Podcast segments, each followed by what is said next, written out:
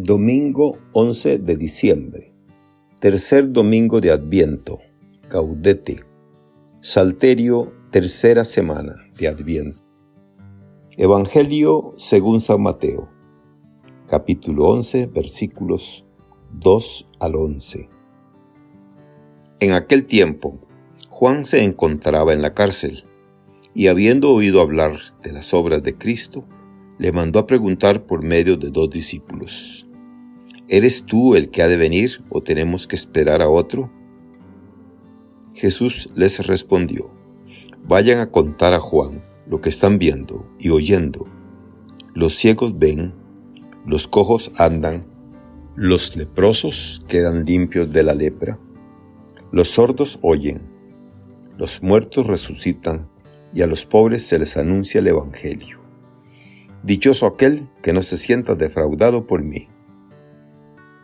Cuando se fueron los discípulos, Jesús se puso a hablar a la gente acerca de Juan. ¿Qué fueron ustedes a ver en el desierto? ¿Una caña sacudida por el viento? No.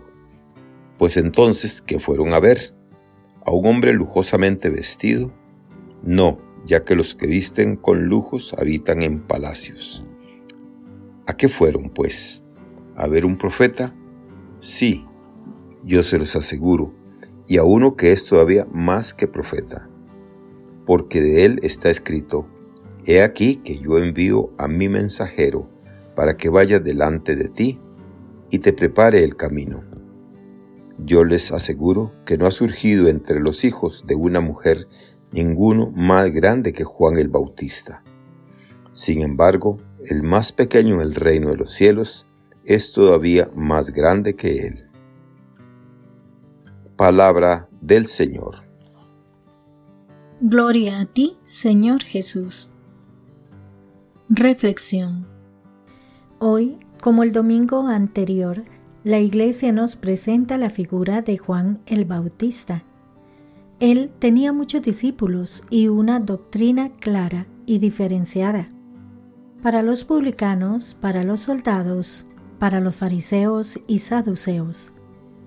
Su empeño es preparar la vida pública del Mesías. Primero envió a Juan y Andrés. Hoy envía a otros a que le conozcan. Van con una pregunta. ¿Eres tú el que ha de venir o debemos esperar a otro? Bien sabía Juan quién era Jesús. Él mismo lo testimonia. Yo no lo conocía, pero el que me envió a bautizar con agua me dijo, aquel sobre el que veas descender el Espíritu y permanecer sobre él, ese es el que bautiza en el Espíritu Santo. Jesús contesta con hechos, los ciegos ven y los cojos andan.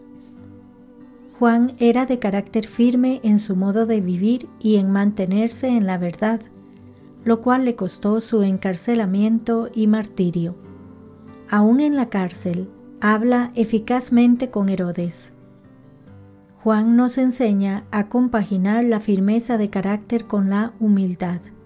No soy digno de desatarle las sandalias. Es preciso que Él crezca y que yo disminuya. Se alegra de que Jesucristo bautice más que Él, pues se considera solo amigo del esposo. En una palabra, Juan nos enseña a tomar en serio nuestra misión en la tierra, ser cristianos coherentes, que se saben y actúan como hijos de Dios.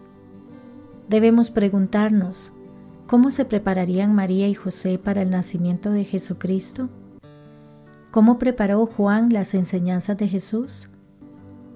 ¿Cómo nos preparamos nosotros para conmemorarlo y para la segunda venida del Señor al final de los tiempos? Pues como decía San Cirilo de Jerusalén, nosotros anunciamos la venida de Cristo, no solo la primera, sino también la segunda, mucho más gloriosa que aquella, pues aquella estuvo impregnada por el sufrimiento, pero la segunda traerá la diadema de la divina gloria. Nos dice el Papa Francisco. La Iglesia este domingo anticipa un poco la alegría de la Navidad y por esto se llama el Domingo de la Alegría. Y la alegría de la Navidad es una alegría especial. Es una alegría serena, tranquila, una alegría que acompaña siempre al cristiano, incluso en los momentos difíciles. El cristiano, cuando es auténtico cristiano, nunca pierde la paz. Que Dios les bendiga y les proteja.